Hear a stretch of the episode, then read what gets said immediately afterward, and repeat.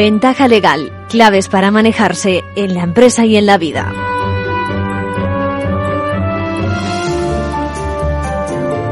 Muy buenas. ¿Les parece bien que hablemos hoy de ocupación, por ejemplo, ilegal de inmuebles? De saber si Pegasus sirve y vive en nuestros aparatos electrónicos, de lo que pasa por la mente, por ejemplo, del asesino de Texas, de si es un exceso, por ejemplo, la pena de prisión permanente revisable cuando se trata de asesinos de menores, o de si se puede acabar imponiendo el control de armas alguna vez en Estados Unidos. Bueno, ya ven, estamos en ventaja legal donde damos luz a esos temas de trascendencia jurídica y queremos divulgar las novedades con los compañeros de la abogacía, hoy con Luis Izquierdo y con Mercedes Núñez. Bueno, esta semana ha ocurrido algo muy interesante con nuestro Tribunal Supremo de protagonista. Ha tenido que hacer una aclaración en relación con una reciente sentencia sobre las tarjetas revolving. De alguna forma es un toque de atención a los medios de comunicación, influencers y, en general a todos los que opinan en redes sociales sin aproximarse con un análisis profesional del tema.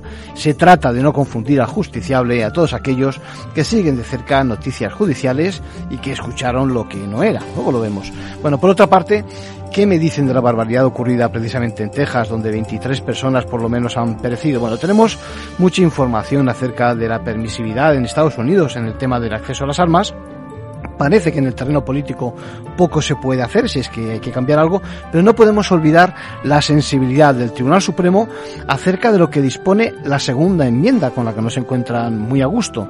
Es ahí donde reposa todo el asunto. Luego les explico un caso que algo puede modificar el enfoque legal en aquel país. Bueno, y nos han preguntado por qué ocurren precisamente todas estas cosas. Bueno, quiero que escuchen lo que piensa una psicóloga clínica especializada en temas escolares, Ángeles Barragán, que nos va a explicar el caso desde otro enfoque, el de la enfermedad del autor de la matanza, del asesino y de las señales que pudieron pasarse por alto en su entorno, profesores, familiares, vecinos, ¿eh? Bueno, contamos también con la visita de nuestro perito informático forense de referencia, Gabriel Araujo, al que le vamos a preguntar por la forma de chequear que nuestros aparatos están libres de Pegasus y de, bueno, de múltiples infecciones varias. ¿eh? Y, y que además está preocupado precisamente por la intrusión que pudo suponer en esta época de pandemia durante exámenes a distancia, no presenciales, evidentemente, las clases con nuestros hijos y nuestros hijos menores. Menudo escándalo si se confirma. Bueno, y seguro que de una u otra forma les preocupa también el tema, decíamos, de las ocupaciones ilegales de viviendas locales, etcétera. Bueno, la, recientemente ha tenido lugar un congreso en Málaga que trató el tema y por eso quiero hacer unas preguntas a María Pastor, decana del Colegio de la Abogacía de Mataró, que es impulsora de una actuación profesional que respete los derechos de todos, incluidos los propietarios, vecinos de la comunidad donde se ocupan las viviendas, etcétera, etcétera. Y ahora sí, vamos ya con las novedades de la mano de la abogacía.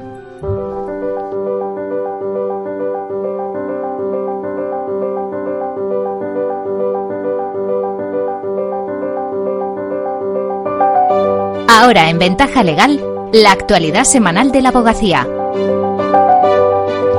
Bienvenidos Luis, bienvenida Mercedes. Hola, buenos días. Saludos a todos. La tecnología debe ser agente catalizador del funcionamiento de los juzgados y tribunales y en ningún caso obstáculo para el correcto ejercicio del derecho de defensa. Así se puso de manifiesto en las quintas jornadas sobre nuevas tecnologías que se celebraron la semana pasada en Gijón, en las que miembros de los colegios de la abogacía de toda España compartieron experiencias sobre la implantación de herramientas y funcionalidades de servicios como el nuevo expediente electrónico. La Agencia Española de Protección de Datos ha impuesto una sanción de 2 millones de euros a CaixaBank por cobrar comisiones a quienes no cediesen sus datos personales. Enseguida analizamos los motivos de esta decisión. Y les contaremos también las principales conclusiones del vigésimo cuarto Congreso de la Unión Iberoamericana de Colegios y Agrupaciones de Abogados que se ha celebrado hace tan solo unos días en Pamplona. Y comentamos de forma muy breve otras noticias de esta última semana. El Consejo General de la Abogacía crea una subcomisión de Derecho Mercantil y Concursal. Presidida por Jesús Sánchez, decano del Colegio de la Abogacía de Barcelona, completa el organigrama de su comisión de estudios. Nace con la vocación de impulsar la especialidad concursal ante el auge de esta materia en nuestro país. La abogacía activa el formulario para recoger pruebas de crímenes de guerra. El cuestionario telemático ya está a disposición de todos los abogados de nuestro país y en especial de los dedicados a asuntos de extranjería. Victoria Ortega pide que el lenguaje jurídico sea comprensible y sencillo. En la presentación del Diccionario Panhispánico de Español Jurídico, la presidenta de la abogacía recordó que hacer el lenguaje jurídico más claro es un imperativo en una sociedad en la que la transparencia es un valor afianzado. Protección de Datos impone a Google una multa de 10 millones por no respetar el derecho al olvido. Se trata de la sanción más alta hasta la fecha en nuestro país. La agencia considera que ceder datos a terceros sin legitimación para ello y obstaculizar su derecho de supresión supone dos infracciones muy graves. ¿Cómo generar confianza y conseguir nuevos clientes? Ese es el tema de la conferencia de los lunes. El ponente será el consultor de marketing jurídico Francés Domínguez. Se celebrará a partir de las cuatro y media y podrá seguirse en formacionabogacía.es. Avanzar en la digitalización de la justicia es imprescindible en el momento actual. Ahí va a estar la abogacía, pero sin distanciarse de la ciudadanía, porque la tecnología no puede ser una barrera de acceso a los tribunales. Esa fue una de las principales conclusiones de las quintas jornadas sobre nuevas tecnologías en el gobierno y gestión de los colegios de la abogacía que se han celebrado esta semana pasada en Gijón.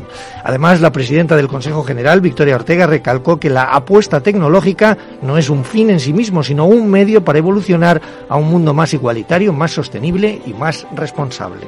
Vamos a seguir avanzando aquí y decir si pedíamos una garantía en toda esta transformación, una garantía del derecho de defensa, en el de distanciar de la ciudadanía, la administración de justicia, que no puede ser en ningún caso una barrera de acceso a los tribunales. Durante dos días, miembros de más de 60 colegios de la abogacía de toda España compartieron sus experiencias sobre la implantación de herramientas y funcionalidades de los servicios tecnológicos. La abogacía lleva más de 20 años liderando el camino de la transformación digital, con proyectos como la firma ACA o el expediente electrónico de justicia gratuita, sobre los que se habló en estas jornadas. También trataron otros proyectos tecnológicos, como la gestión telemática colegial de la justicia gratuita, el expediente administrativo electrónico, que ya está implantado en ocho colegios, o la renovación de SIGA, que incorpora mayores utilidades el director general de Transformación Digital del Ministerio de Justicia, Aitor Cubo, explicó los proyectos de digitalización de la justicia en los que están trabajando y señaló que se trata de proyectos país para garantizar que no haya diferencias entre las comunidades autónomas. Entre estos proyectos está el escritorio virtual de inmediación digital, la futura agenda de señalamientos, que será fundamental para conseguir la conciliación, y la carpeta justicia, a través de la que se podrá acceder al expediente judicial electrónico.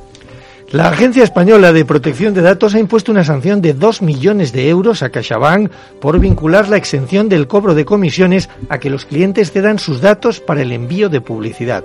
Según recoge la agencia en su resolución, esto supone una doble vulneración de la normativa de protección de datos. Por una parte, el consentimiento debe de ser voluntario y expreso, y por otra, no puede estar las casillas premarcadas en los formularios de un contrato. En 2019, el abogado y profesor de la Universidad de Alicante, Jaume Llorca, descubrió que le habían aplicado un cargo de 5 euros por el mantenimiento de su cuenta ON en la entonces Bankia. Al llamar al banco, el delegado de protección de datos le contestó que esas eran las condiciones de la cuenta. No ceder sus datos implicaba el pago de una comisión. Para el abogado, este asunto fue una batalla personal y no económica, que pretendía denunciar el negocio de los grandes bancos con el uso de datos. Considera que es un paso más para que se tomen en serio el tratamiento de los datos personales porque es que a nadie, yo creo que a nadie le gusta eh, que, que, cedan sus datos, el, el, teléfono, el mail, bueno, pero es que datos tan sensibles como los ingresos que uno tiene, como eh, en qué gasta el dinero, si paga más con tarjetas, si, si gasta en, en un establecimiento o en otro, que compra, que no compra, no es cualquier dato, es un dato relevante. Y por tanto ese, ese comercio con esos datos creo que es especialmente eh, peligroso y hay que controlar que uno uno es el propietario de sus datos y tiene que controlar dónde, dónde acaban esos datos, claro. Delegados de los colegios y agrupaciones de la abogacía de más de una docena de países se reunieron la semana pasada en Pamplona en el vigésimo cuarto Congreso de la Unión Iberoamericana. Durante tres días debatieron sobre la influencia de la tecnología en el derecho, los efectos de las migraciones, la energía y sus consecuencias sobre la sostenibilidad o las fórmulas alternativas para la resolución de conflictos. El presidente de la propia UIVA, Carlos Andreucci, y la presidenta de la Abogacía Española, Victoria Ortega, destacaron la posición de privilegio que, ocupa esta comunidad internacional puente entre dos continentes e interlocutor de excepción entre el norte y el sur. La máxima representante de la abogacía española apuntó que los abogados están llamados a ocupar un papel protagonista en los grandes retos mundiales como son los derechos humanos. Les puedo decir que la abogacía española está totalmente preparada para colaborar con todos estos desafíos y, para contribuir a una colaboración todavía mayor en estos ámbitos. El Congreso comenzó con un minuto de silencio por el asesinato de la abogada hispano-mexicana Cecilia Monzón. La presidenta de la abogacía asumió el compromiso de hacer todo lo posible para que surjan miles de Cecilias dispuestas a buscar en las leyes el castigo para los agresores y asegurar la protección de las víctimas que sufren su violencia. Otro de los grandes retos que se asoman al futuro es, tal y como expuso Andreucci, la necesidad de establecer normas que regulen el espacio jurídico digital internacional, multiplicado como consecuencia de la pandemia, que ha puesto en evidencia la vulnerabilidad de los sistemas de protección de datos. Y es que lo vivido durante los dos últimos años en todo el planeta ha puesto a prueba el vigor del derecho y la resistencia de las abogacías de todo el entorno iberoamericano. Algunas de las conclusiones del encuentro fueron que la colegiación obligatoria, la autorregulación y la formación continuada son indispensables para que la abogacía pueda ser un garante del Estado de Derecho frente a los desafíos que plantean las nuevas tecnologías, el cambio climático, las guerras o los fenómenos migratorios. Y terminamos con la abogada de la semana. ¿Quién es Mercedes y por qué? Se trata de Patricia Ruiz, abogada de la Fundación Comisiones Obreras Industria. Ha conseguido que el Juzgado de lo Social de Madrid reconozca como accidente laboral la baja por salud mental de un trabajador derivada del ritmo de trabajo. En la sentencia, la magistrada da la razón al empleado, que tuvo un cuadro de ansiedad y depresión que le llevó a una incapacidad durante un año. Hasta ahora ha sido muy complicado que se tengan en cuenta este tipo de bajas como accidente profesional. Eran consideradas bajas por accidente común. La abogada explica que no estamos ante el estrés normal del trabajo, sino ante un incremento de este debido al constante fallo de la maquinaria que obligaba al demandante a trabajar bajo presión constante. Por requerimiento de la Inspección de Trabajo se realizó una evaluación de riesgos psicosociales en la empresa, en la que de los nueve elementos valorados, seis dieron un resultado negativo. Aún así, esta no hizo nada para mitigar los daños. A la vista de este informe, el Instituto Nacional de la Seguridad Social cambió su criterio en el juicio y se adhirió a la demanda del trabajador, algo que Ruiz valora de manera muy positiva supone un toque de atención muy importante a las empresas y sobre todo un avance en el reconocimiento de los derechos de los trabajadores respecto a la salud mental en la prevención de los riesgos laborales. Eh, además, se está observando un cambio de tendencia muy positivo en las intervenciones de la inspección de trabajo en relación a los riesgos psicosociales. A la abogada, enhorabuena a la abogada Patricia Ruiz por este importante fallo. Con esto terminamos. Eh, hasta la semana que viene. Gracias Luis, gracias Mercedes.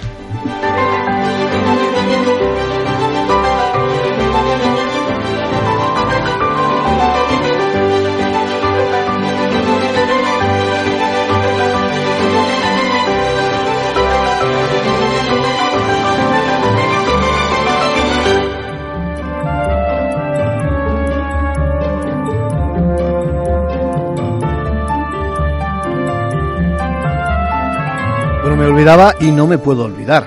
Ya disponemos de la obra que además, recordemos, es de libre acceso, eh, libro guía práctica para estudiantes de derecho. Es una, una obra en formato digital lo recordábamos hace unos días, un obsequio que nos hace eh, la Asociación de Jóvenes Abogados mm, a toda la abogacía, a toda la abogacía, sobre todo joven, con el fin de ayudar en los inicios profesionales. Recuerden, guía práctica para estudiantes de Derecho, salidas y oportunidades profesionales de la mano de AJA y lo encuentran fácil buscando, buscando en las redes.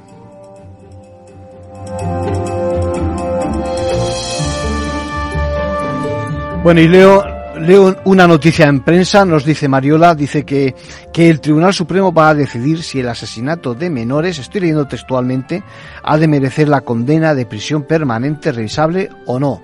Sigo, dice, me parece una barbaridad cualquier cosa que pudiera rebajar la condena de esos miserables asesinos que se permiten abusar de su superioridad con víctimas inocentes. Bueno, has oído bien, Mariola, eh, o has leído bien, ¿eh? la verdad es que sí, es despreciable la conducta de esos delincuentes y, estoy contigo. Lo que pasa es que el Tribunal Supremo está haciendo una reflexión mm, de carácter muy técnica ¿eh?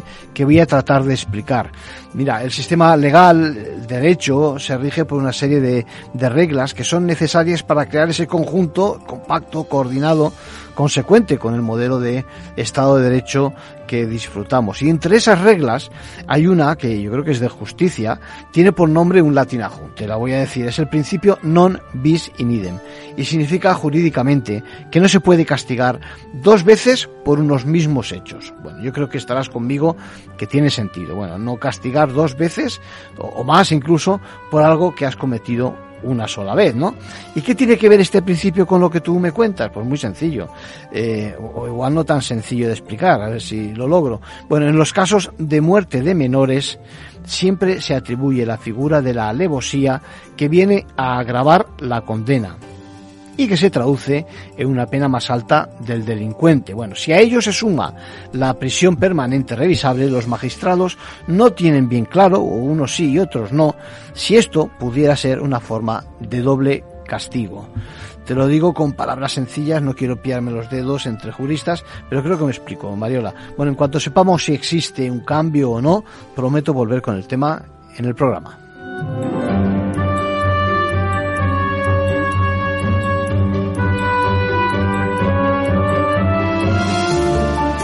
Bueno, hay un tema preocupante, ¿eh? lo decía antes, eh, la información jurídica en los medios, eh, la calidad de la información que, tratándose de leyes, de sentencias, pues puede tener consecuencias fatales no deseadas, afectando sobre todo al Estado de Derecho.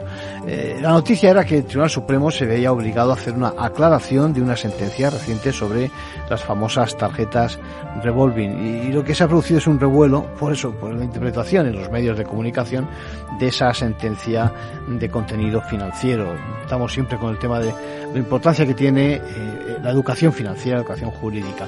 Bueno, el tema, por lo tanto, las tarjetas revolving y el motivo, pues, ¿qué? ¿Qué se considera intereses usurarios? El caso es que eh, han circulado varios eh, artículos comentando precisamente que el alto tribunal no consideraba un abuso, no considera un abuso tipos del entorno del 23, del 24, incluso del 25% TAE cuando la verdad es que esto no es lo que decía la última de las sentencias conocidas sobre las famosas tarjetas.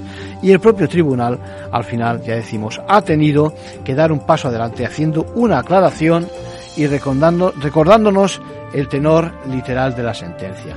¿Cuál era el objeto de la discusión? Pues bueno, pues el tribunal analizó si, para ver si es usuario el contrato de una tarjeta revolving, al referirse precisamente al interés normal del dinero, había que recurrir al interés de los créditos al consumo en general, como quería el recurrente, o al de la categoría de las revolving, que es mucho más específico.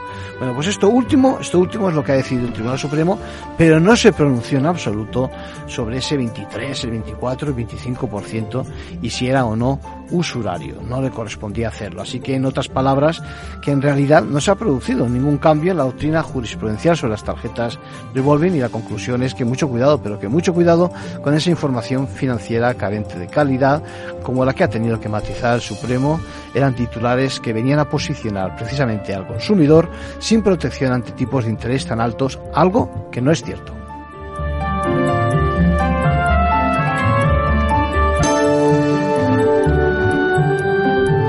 Bueno, y no podemos eh, olvidar que, bueno, pues que lo normal es que pensemos que en Estados Unidos no hay ninguna opción para, para que cambie la legislación sobre armas, ¿no? Sin embargo, existe una. Fíjense, eh, el Tribunal Supremo no se siente cómodo precisamente con el tema, a la sombra de tanta información. Eh, está revisando sus posiciones. ¿eh? Hay pendiente de dictar varias sentencias, en particular una sobre una nueva ley en el Estado de Nueva York que rompe esa vieja tradición que en Nueva York, a costa este, se tenía y que permitía portar las armas en público. Lo que el Tribunal Supremo baraja es que ni la segunda enmienda le agrada, ni se cierran puertas a, impedir precisamente que delincuentes o que enfermos mentales tengan derecho y acceso a, las armas. ¿eh? También parece que pudiera haber visos de un principio de acuerdo sobre aquellos lugares donde no se podrían portar eh, las armas, como son los colegios, los edificios del gobierno y los medios de transporte. En el caso pendiente en Nueva York, tiene que pronunciarse precisamente sobre si es obligatorio justificar que tu vida corra peligro para obtener una licencia algo parecido a nuestro modelo, el que vivimos aquí en España, por ejemplo, y que concede a las autoridades esas opciones de control. Así que seguiremos de cerca lo que dice el alto tribunal también por allá.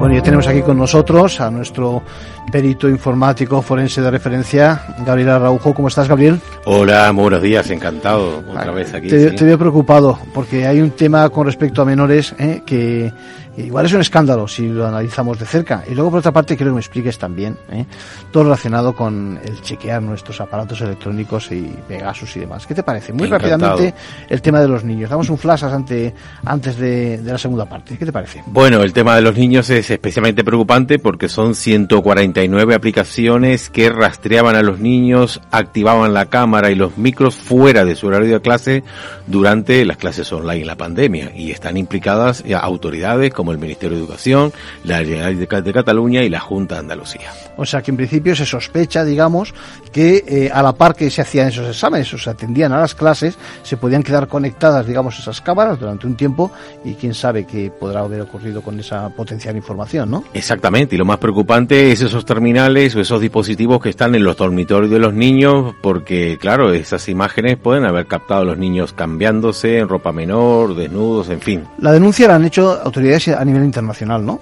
Sí, eh, se trata de Human Rights Watch, que durante un año, de abril de 2020 a abril de 2021, implicando también a las fuerzas vivas del periodismo científico, en el caso de España la investigación corrió a cargo del periódico El Mundo, pues durante ese año eh, realizaron sendas entrevistas a educadores, autoridades, eh, padres y alumnos también, claro. Bueno, y luego tenemos que saber más acerca de si tenemos eh, infectados o no nuestros aparatos, ¿no? Móviles y no móviles. También imagino que ordenadores de sobremesa, ¿no? Y portátiles. Sí, eh, la causa tasada de dispositivos no para de aumentar, las vulnerabilidades también y efectivamente ahora mismo estamos en una situación bastante delicada con respecto al tema de espionaje, del malware y el ransomware también que está provocando muchísimos problemas. Tú necesitas un traductor al lado, ¿eh? Porque los, yo estoy intentando evitar el non bis in idem que hemos dicho antes, el principio, el latinajo, Sí. pero tú también necesitas, yo creo que un traductor, luego, luego lo adelantamos. Bien. Venga, descansamos un poquito y vamos con unos consejos.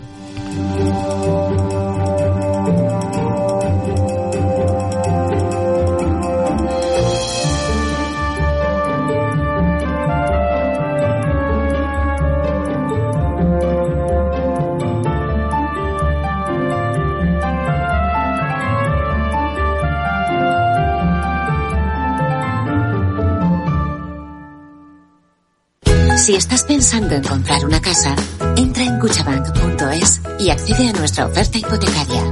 Cuchabank, el banco de tu nueva casa.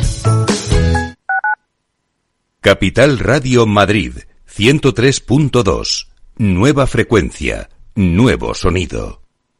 Disfruta de la mejor cocina gallega en Montes de Galicia. Todo un clásico moderno en el barrio de Salamanca. Disfruta de la variada dieta atlántica, de las mejores carnes y pescados tratados con respeto y transparencia y regados con una de las mejores bodegas de la zona. En grupo, en familia o en pareja, Montes de Galicia te ofrece el espacio perfecto en cada ocasión. ¿Qué es ir más allá? Con Arval podrás llegar donde te propongas de la forma más sostenible y darle a tu empresa todas las soluciones de movilidad que necesite, asesorando con las mejores opciones de movilidad para las distintas necesidades de tu flota, con vehículos electrificados, bicicletas, coche compartido. Arval, la transición energética arranca aquí. Más información en arval.es. Si quieres entender mejor todo lo que rodea a nuestro sector alimentario, tienes una cita en La Trilla. Un gran equipo de especialistas te acercará a la actualidad económica y política desde el campo hasta la mesa.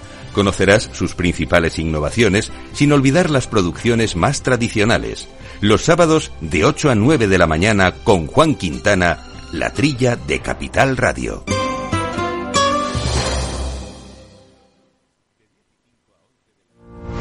Los jueves de 3 a 3 y media en Capital Radio, Gestión del Talento, el escaparate de la formación para el empleo. Expertos formadores, agentes sociales y representantes de la Administración se dan cita en este espacio para impulsar el valor de la formación y el talento. Un espacio de Fundae, la Fundación Estatal de Formación para el Empleo, dirigido por José Joaquín Flechoso. Capital Radio. Siente la economía.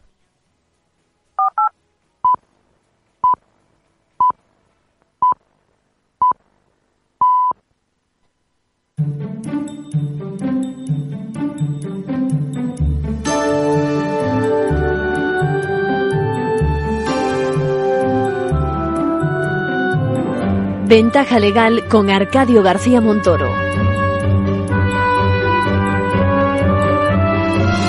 Lo adelantaba antes, a quien no le preocupa de una u otra forma el fenómeno de la, de la ocupación ilegal, ¿no? De propiedades inmobiliarias, ya, ya sea porque, eh, porque uno tiene una segunda propiedad o porque tiene, pasa estancias largas fuera de su casa o porque, yo qué sé, es un gran o un pequeño tenedor de viviendas, es lo mismo. Bueno, es un, es un fenómeno en manos de profesionales de la ocupación, ilegal en unos casos, en otros no, en otros hay necesidad y hay que echar una mano desde los medios y sobre todo también desde nuestras administraciones, pero en todo caso hay que afrontarlo profesionalmente y no olvidándonos de aquellos que también tienen y piden un respeto al derecho a la propiedad, ese que es fácil que han logrado a base de ahorro durante tantos años. Por eso vamos con la entrevista que pasamos a continuación.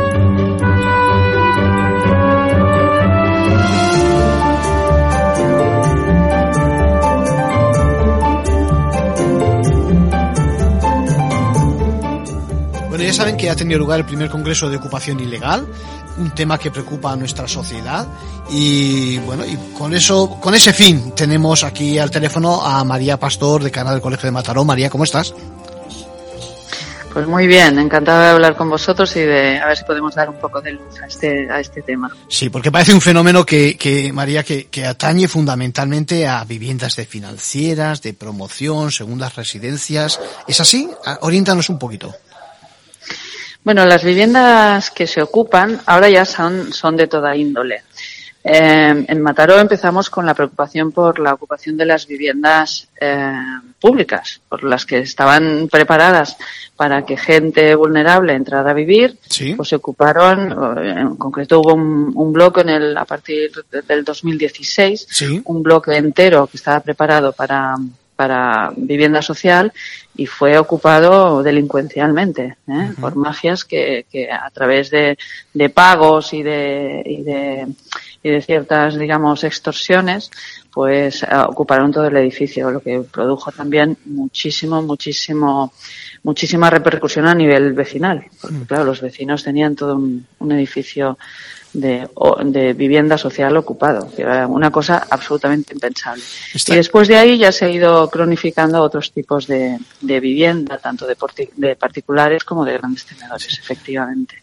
Está, claro que eh, nos centramos en los profesionales de la ocupación y para ello habéis, estáis planteando una serie de medidas, ¿no? En las conclusiones del, del, del Congreso tenemos que comentarlas, pero en cualquier caso, quizás una de ellas sea esa medida cautelar inmediata de desalojo de la vivienda ocupada ilegalmente. ¿Cómo de cerca estamos de eso?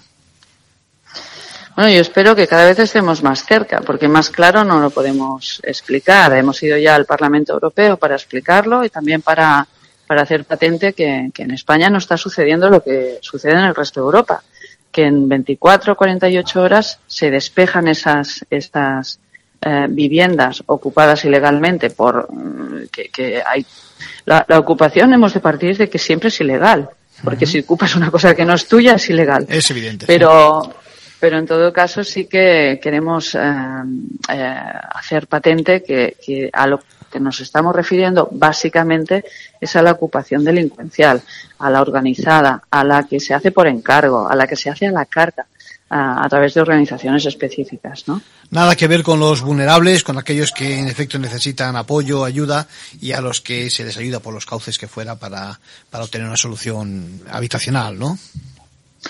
Bueno, eh, se utilizan a vulnerables, a personas vulnerables para, para la ocupación. Se utilizan. Hemos de entender que, que un padre, una madre con un hijo que no tiene dónde vivir, bueno, pues que eh, se, se, preste en algún momento dado a ocupar eh, ilegalmente a través de estas mafias. Pero lo que no podemos entender es que eso se ampare desde el punto de vista um, legal. Nosotros eh, eh, estamos pro, pro eh, vivienda social. Eh, de hecho, en España hay un, un irrisorio 3% de inversión en vivienda social, mientras que en el resto de Europa estamos cerca de, de, un 15%. Esos son los datos que hace que estemos soportando propietarios, pequeños propietarios como, como, como, ¿no? como tú, como yo, como, sí. como los 70-80% de los pequeños propietarios que sí. hay en España, sí. eh, un tema de ocupación ilegal que tendría que estar solventando la propia administración del Estado, uh -huh. proporcionando vivienda pública. Esto está claro. Si preguntamos a, a, compañeros letrados, muchas veces mm, dicen ellos que, que, que, ni la policía lo tiene claro, que se crea una especie de inseguridad y que son a veces pues eh, temerosos de actuar por si se exceden, y por otra parte que tampoco la justicia en todas partes decide de la misma forma. ¿Qué te parece? Bueno, eso es a lo que le queremos dar la vuelta, porque la fragancia en el delito sí que está clara en la ley. Lo que pasa es que aquí se han dado una serie de circunstancias, han, concurrido, ¿no? Una serie de circunstancias, que es que, eh, bueno, eh, cuando una, una, familia, una persona entra en un domicilio para ocuparlo ilegalmente eh, eh, y viene la policía, ahí es donde la policía tendría que actuar. No tendría que haber ningún tipo de titubeo.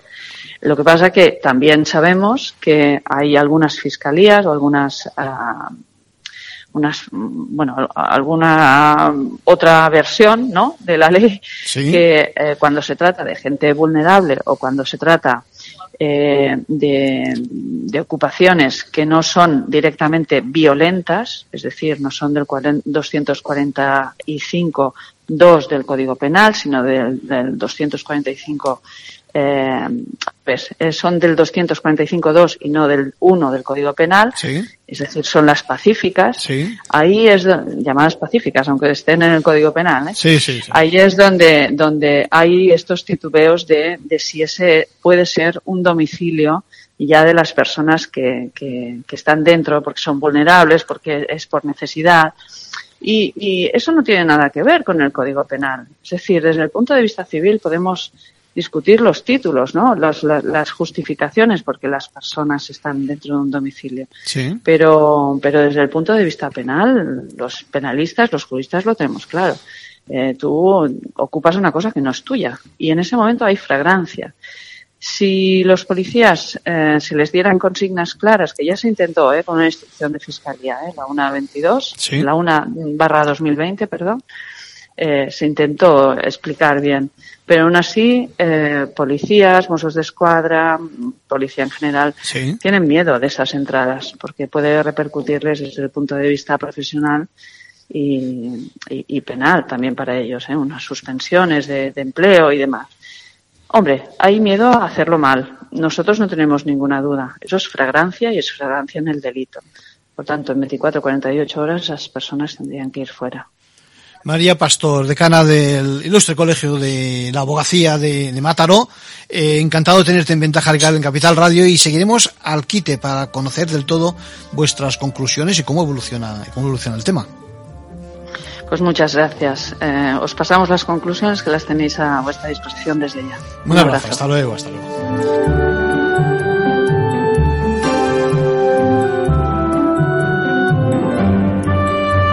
Bueno, tratar, tratar de temas legales es tratar de, de, personas, no podemos olvidar el componente humano en todo este tipo de asuntos.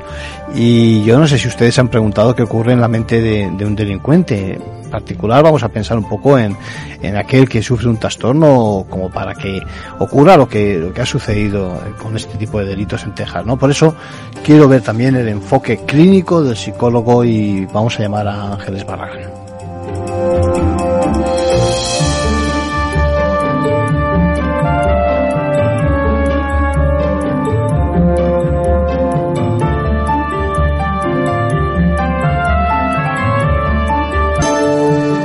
Pues ya tenemos al teléfono a Ángeles Barragán, psicólogo clínico y orientadora escolar. ¿Cómo estás, Ángeles? Hola, pues muy bien, Arcadio. ¿Qué tal vosotros? Pues eh, bien, pero consternados por la situación, ¿no? Llevamos toda la semana dándole vueltas y por eso había que echar mano de, de alguien como tú que tiene experiencia en el tratamiento de, de este tipo de, de, de, desgracias y de chicos con, con problemas, ¿no? Me preguntaba uh -huh. yo, ¿qué puede llevar a una persona, eh, como este uh -huh. adolescente prácticamente, a, a, esta situación límite en la que, en la que uh -huh. ha entrado? Eh, pues verás, Arcadio, si has visto un poco los eh, medios de comunicación, todos extraen en principio, ¿no? Que no es un crío que tenga antecedentes penales, ¿no? Pero claro, es que no estamos hablando de un delincuente. Estamos hablando de un adolescente con problemas psíquicos, con problemas emocionales, ¿no? Y un poco adentrándonos en la historia que ha sufrido este, este crío, pues hay dos datos importantísimos. Uno, que ha sufrido un bullying importante y por otra parte que su madre, por lo visto, consumía drogas parece ser, ¿no? Que, que, le había abandonado y que estaba a cargo de, de, su abuela, ¿no? Entonces, claro, son dos factores importantísimos. A veces pensamos que estas cosas no pasan factura, uh -huh. que el bullying, bueno, pues que a veces se toma como que son cosas de chicos, ¿no? Y efectivamente eh, parece que el sufrimiento de este crío, ¿no? Quizás las, eh, el, el, reconocimiento, ¿no? De, de, poder tener una familia de apoyo y de tener un, un contexto escolar, ¿no? Que también le permitiera tener ese apoyo y los amigos, pues le fallaban, ¿no? Por los dos lados. Así que, lógicamente, tenemos datos, ¿no? Como para pensar que efectivamente había, pues, situaciones que le podían estar afectando, ¿no? Bien. Y, y, y yo creo que, eh, además de que haya fallado, por decirlo de forma, el, la familia y demás, eh, ha fallado el sistema, ¿no? No, no ha detectado la, la situación. ¿Qué te parece? Claro, clarísimamente, porque, en fin, como podrás, si si es cierto, ¿no? Esta situación en la madre drogadicta, ya hay esta dinámica, ¿no? De dificultad, de problemas dentro de la familia, con lo cual la familia no podemos esperar que detecte a este crío, ¿no? Ellos mismos están afectados por la situación, pero el, el, los niños pasan mucho tiempo en el colegio, así que ha de ser el medio educativo el que tenga dentro de los equipos de orientación o bien departamentos, ¿no? Personas eh, especialistas que puedan detectar cuando hay un sufrimiento, cuando hay una vulnerabilidad, cuando hay una situación ¿no? perjudicial para un menor. ¿no? Y yo creo que el medio educativo tiene que ser sensible y podemos ver que en estos momentos ¿no? que se está poniendo tan de manifiesto la importancia de la salud mental, del bienestar sí. de, de, niños y adolescentes que eh, el medio escolar esté preparado para detectar estos casos. Porque al final, desde fuera, mm, parece como si lo que quisiera es llamar la atención, ¿no? Yo tengo la sensación de que por los eh, correos, por los mensajes que ha hecho, por, por, por, toda la parafernalia que ha montado, lo que está pidiendo es ayuda, ¿no? En el fondo se siente solo, yo creo que se siente desamparado. Absolutamente, Arcadio. Y además yo creo que, que justamente esto es lo que nosotros tenemos que cambiar, ¿no? No es un chico que da problemas, es un chico que con estas manifestaciones está llamando la atención porque necesita ayuda. Es una alarma que está diciendo algo no está funcionando bien, por favor atenderme, ¿no? Y, yo creo que, tenemos que darnos cuenta de estas cosas, ¿no? No podemos pasar por, bueno, pues eso, ha sufrido bullying, no ha hecho, porque este chico dio muestras, ¿no? Se cortaba, eh, tuvo cambios de comportamiento, cambios de vestimenta, bellas en el colegio, avisos en las redes sociales. Era casi común pedir ayuda, ¿no? Desde, desde que comenzó la adolescencia. Te has adelantado casi a, mi siguiente pregunta, que es ¿cómo, cómo detectar estos casos. Imagino que todas esas llamadas, esto que estás diciendo era, es eso precisamente, ¿no? Señales de que, eh, de que está mal la cosa. Claro, verás, como seres humanos tenemos un mecanismo a veces, ¿no? Que tra tratamos de negar cuando las cosas no son dolorosas, ¿no? Nos impactan mucho. Pues a veces, un poco por supervivencia, tenemos un mecanismo, ¿no? De defensa que es la negación. Y esto es lo que tenemos que ser conscientes. Porque todas estas señales no hay que dejarlas pasar. Más vale investigar y luego equivocarse. Uh -huh. Más vale sal que salten las alarmas a la más mínima y luego a lo mejor en la investigación decir, bueno, pues no, no pasa nada era solamente a lo mejor una cuestión puntual, uh -huh. pero sí que es muy importante eso, detectar desde, pues exactamente igual que en, los servicios médicos, si llega un niño con una lesión, inmediatamente se activa un protocolo, que esto ocurra también en centros educativos, ¿no? A la menor señal, que se active una investigación de ver cuál es el ambiente de este menor, cómo está la situación económico, social, eh, cultural de apoyos, ¿no? Para detectar y ayudar al crío y a las familias. Claro, claro, ambos. Y a la sociedad, en el fondo también, sí. Totalmente, claro. Sí, porque eh, estamos hablando de un problema que, que se ve en la adolescencia en este caso, ¿no? Pero yo creo que eh, eh, también puede darse en mayores. Lo que pasa es que en la adolescencia, corrígeme, el no tener ese, ese mínimo de autoridad de los padres, ¿no? Yo creo que esa desestructuración en este caso le afecta por completo. Totalmente. Es unido a la situación de bullying, ¿eh? hablando de todas estas cuestiones que he leído sean así. Sí, sí. Porque si bien te falla el medio familiar, si tienes en la adolescencia el grupo, el grupo para un adolescente es fundamental porque le va a permitir eh, consolidar su identidad, sentirse entendido, sentir que hay otro, ¿no? Que puede compartir eh, sus vivencias, sus emociones, la forma de ver la vida, no todos estos cambios, ¿no? Que se dan en la adolescencia pero este crío sufre bullying, es decir, no tiene ni apoyo fuera ni apoyo dentro, o sea, ni, ni en la familia ni dentro del colegio, no en su grupo de iguales. Entonces es un desamparo de tal calibre que eso no es gratuito, ¿sabes? Porque es lo que nosotros tenemos que darnos cuenta. Cuando hay daño, cuando hay bullying, cuando hay situaciones difíciles, cuando hay agresividad y cuando hay agresión, no es gratuito, eso va a pasar factura. Mm. Y esto es un caso clarísimo. Sí, donde ya se, se, se, pasan los límites y en efecto pues Claramente. monta el lío que, que, ha montado, ¿no? Eh, ¿con, qué, ¿Con qué palabras tenemos que, que tratar o a los niños o yo que sé, incluso a sus familiares, ¿no? Una vez han sufrido esta barbaridad, este delito tan grande y ¿Con qué palabras? ¿Cómo se afronta el tema desde el punto de vista profesional, eh, clínico, que es tu especialidad? Pues son víctimas de una situación que les va a generar lo que se llama después eh, probablemente estrés postraumático importante. Pero son víctimas ellos y es víctima el que ha perpetrado todos estos hechos. Y eso no lo tenemos que olvidar. Mm, van a sufrir porque es un impacto muy grande, porque esto les va a poner en una situación de temor les va a activar, les va a activar eh, lo que es la amígdala, ¿no? Pues nuestro sistema de, el mecanismo que nosotros tenemos de supervivencia que nos va a permitir enfrentar situaciones. Pero esto significa que o bien van a estar hiperalertas o bien van a estar con muchísimo miedo, ¿no? Entonces, todo esto hay que trabajarlo a través de muchísimo apoyo, por supuesto, psicosocial, pero muchísimo apoyo psicoterapéutico, ¿no? Para eh, los niños, para los niños que han presenciado, para las familias, los profesores, todo el medio escolar, todo el medio de esa comunidad, para que sean capaces de comprender cómo este otro crío, víctima también de toda una situación, un crío que no recibió la ayuda suficiente, perpetró toda esta desesperanza que tenía en este, en este horror, ¿no? Sí, al final se que no deja de ser sí, sí. Es, es la, la, otra cara de la misma moneda. Cuántos críos sufren bullying y lo que hacen es un perpetran un suicidio. Esta es la otra cara. Es este horror, ¿no? Esta, esta sensación, tengo que hacer algo con ella, esta desesperación. Y desgraciadamente en este caso lo que hace es volcarla fuera y cometer esta, esta barbaridad. Está claro, está claro por lo que me dices que, que, el ambiente escolar, es decir, el ambiente de, pues eso, del colegio es fundamental para poder detectar esta situación de desesperación, de, de abandono de sí mismo, ¿no? Es, es, es, clave, ¿no? Sí, sí. Sí, sí, sí. Podemos concluir que al final mm, tenemos que estar todos muy atentos a las señales, ¿no te parece? A lo mejor es algo que nos compete, yo qué sé, a cualquiera como vecino de otro, por ejemplo, o como, yo qué sé. A todos, a todos, a todos. Y como diría el juez Calatoyut, los menores son responsabilidad de todos. Claro. Si nosotros estamos viendo que hay situaciones difíciles, tenemos que tratar de entender qué está pasando en nuestra familia y por lo menos dar voz de, alarma para que se investigue. Igual no pasa nada, igual es una situación puntual, pero igual no. Así que más vale prevenir situaciones que después tener que trabajar con ellas de esta manera.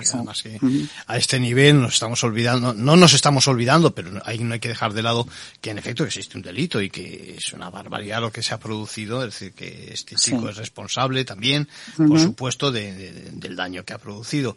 Eh, quizás otra de las conclusiones a lo mejor es que el papel de la familia es fundamental en el desarrollo de un adolescente, ¿no? Que no quepa la más mínima duda.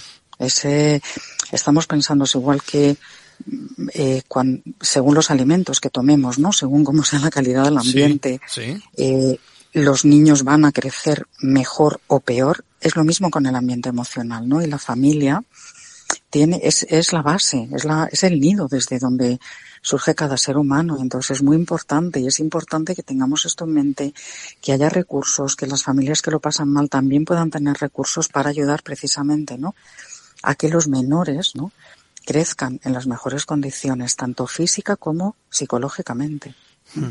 Y luego, por último, me gustaría tu opinión sobre algo que a mí, a mí se me cruza y no sé hasta qué punto mm, tiene, tiene que ver con lo que estamos diciendo. Y es eh, todo el tema de los juegos que, por una parte, incitan a la violencia, que, que, que, utilizan incluso las mismas herramientas, digo herramientas, me refiero a armas, con las que este hombre ha hecho la barbaridad que ha hecho y, y que seguramente crean adicción. ¿Qué te parece sobre eso? Sí, clarísimamente. Eh, especialmente ha habido una preocupación unos años de evitar que eh, los niños vieran dibujos animados que tuvieran un poquito eh, de agresividad o películas, ¿no? que fueran para edades super, que, que no, no, no, les no fueran pertinentes, ¿no? Sí. Y sin embargo están en videojuegos que incitan a matar. Es como si, con el peligro que, que tienen, porque eh, en el videojuego están matando, por ejemplo, eh, sin poder distinguir ellos claramente de lo que es realidad y fantasía. Entonces, en un momento en los que ellos, y sobre todo que esto también ocurre en las redes sociales, que parece que se dicen cosas y no ocurre nada porque no están hechas en realidad. Sí. Claro, este, este tipo de videojuegos lo que hace es confundir. Claro. Y hacer pensar que se pueden hacer estas cosas y que no hay consecuencias, que no pasa nada. Sí, porque en el videojuego no pasa nada, ¿no? Claro, Entonces, claro. inducen a la violencia, inducen a la no resolución de conflictos, sino precisamente a que haya violencia y además con este hándicap. Sí, además, además eh, son de, un, de, una, digamos, de, de una veracidad tal y de una, de un realismo tal que, Sí. que yo creo que no sabes realmente, bueno, aprendes a manejar las armas igual que si lo estuvieras haciendo en, de forma presencial, ¿no?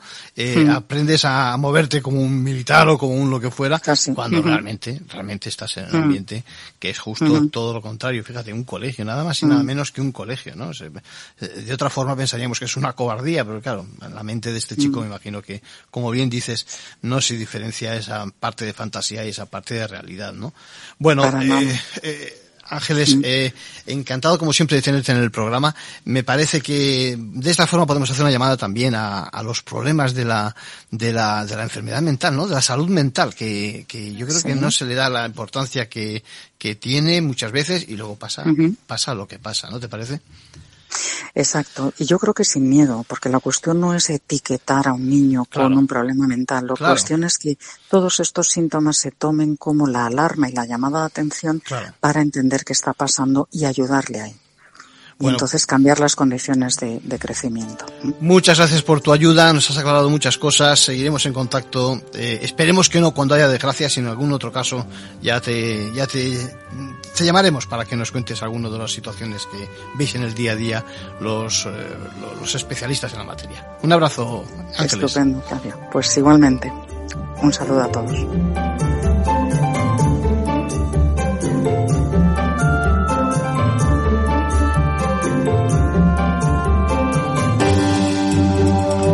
Bueno, y como les adelantaba, tenemos con nosotros a Gabriel Araujo. ¿Cómo estás, Gabriel? Hola de nuevo, muchas gracias. Nuestro forense de referencia y tenemos muchos temas para comentarte. Fuera del micrófono le damos vueltas a tantas cosas, pero yo quiero que empecemos hoy, por ejemplo, por, por ese tema de eh, Pegasus o cualquier malware o cualquier tipo de infección, digamos, vírica electrónica que podamos recibir. ¿Qué te parece? ¿Qué podemos hacer? Bueno, por supuesto, eh, utilizar el sentido común, no hacer clic en ningún enlace sospechoso, nunca ir con prisas a la hora de abrir cualquier cualquier cosa del móvil, tomarse uno su tiempo, mirar muy bien los enlaces y por supuesto mm, seguir la recomendación de los expertos, que es ni más ni menos actualizar el software y todas las aplicaciones. Seguramente la primera, la primera regla o la primera etapa, mm, una vez que hablamos de este tipo de cosas, es que cualquiera, digamos, nos excedemos en confianza, ¿eh? Mm, gozamos de una falsa sensación de seguridad eh, con respecto a nuestros equipos, ¿no?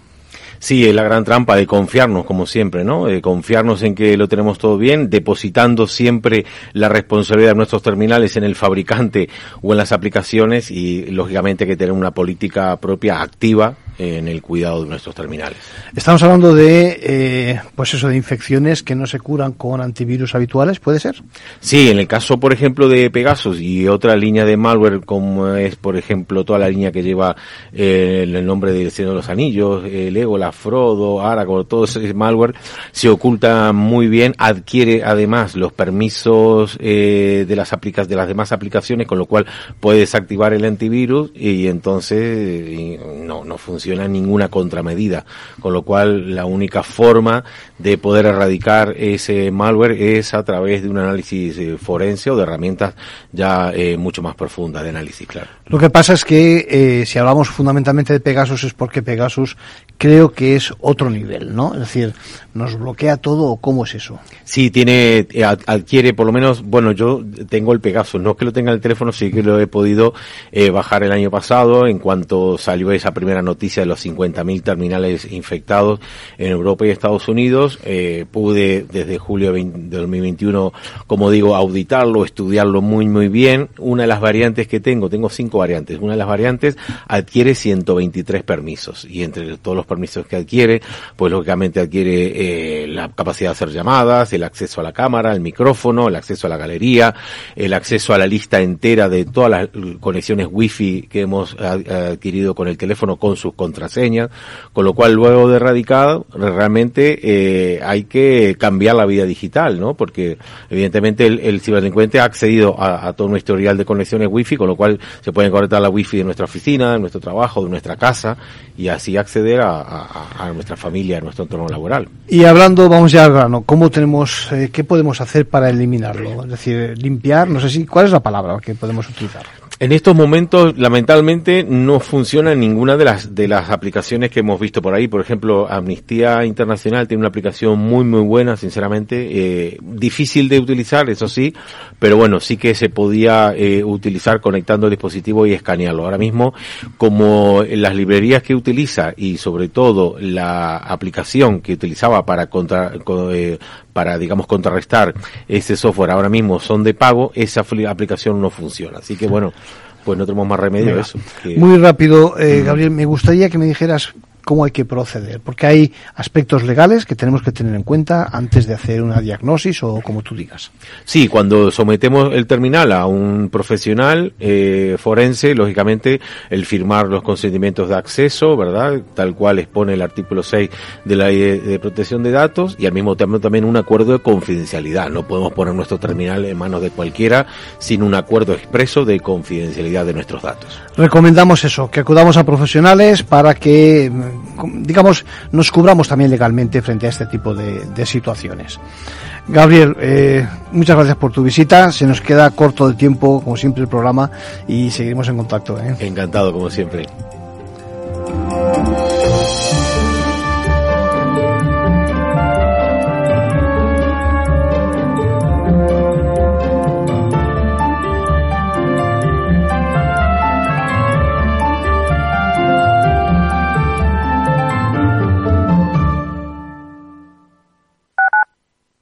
Capital Radio Madrid 103.2. Nueva frecuencia, nuevo sonido.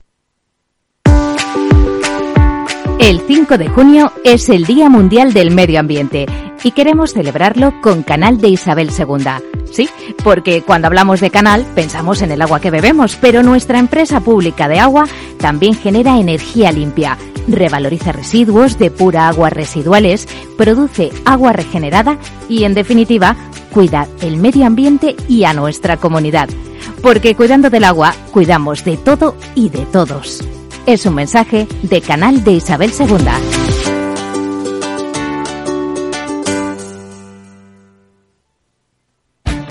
Esto te estás perdiendo si no escuchas a Rocío Arbiza en Mercado Abierto. Iván Martín, socio fundador y director de inversiones de Magallanes Value Investors. Somos escépticos de las compañías, de las puras compañías generadoras de electricidad, de energía, protagonistas de esta transición, de empresas de energías renovables, etcétera, porque para nuestra opinión, en nuestra opinión, está muy inflacionado. Están cotizando a unos precios muchísimo más allá de lo que realmente justifican sus fundamentales. Eso no quiere decir que sean malas compañías, quiere decir que están cotizando muy, muy caras, unas expectativas muy, muy, muy, muy positivas, que no sé si se dará. Nosotros preferimos estar en el lado más tradicional, precisamente de gas, gas natural, petróleo, este tipo de energías. Mercado Abierto con Rocío Arbiza. Nos gusta que las personas tengan opinión propia. Quienes aquí hablan también expresan su propia opinión. No representan la opinión de Capital Radio.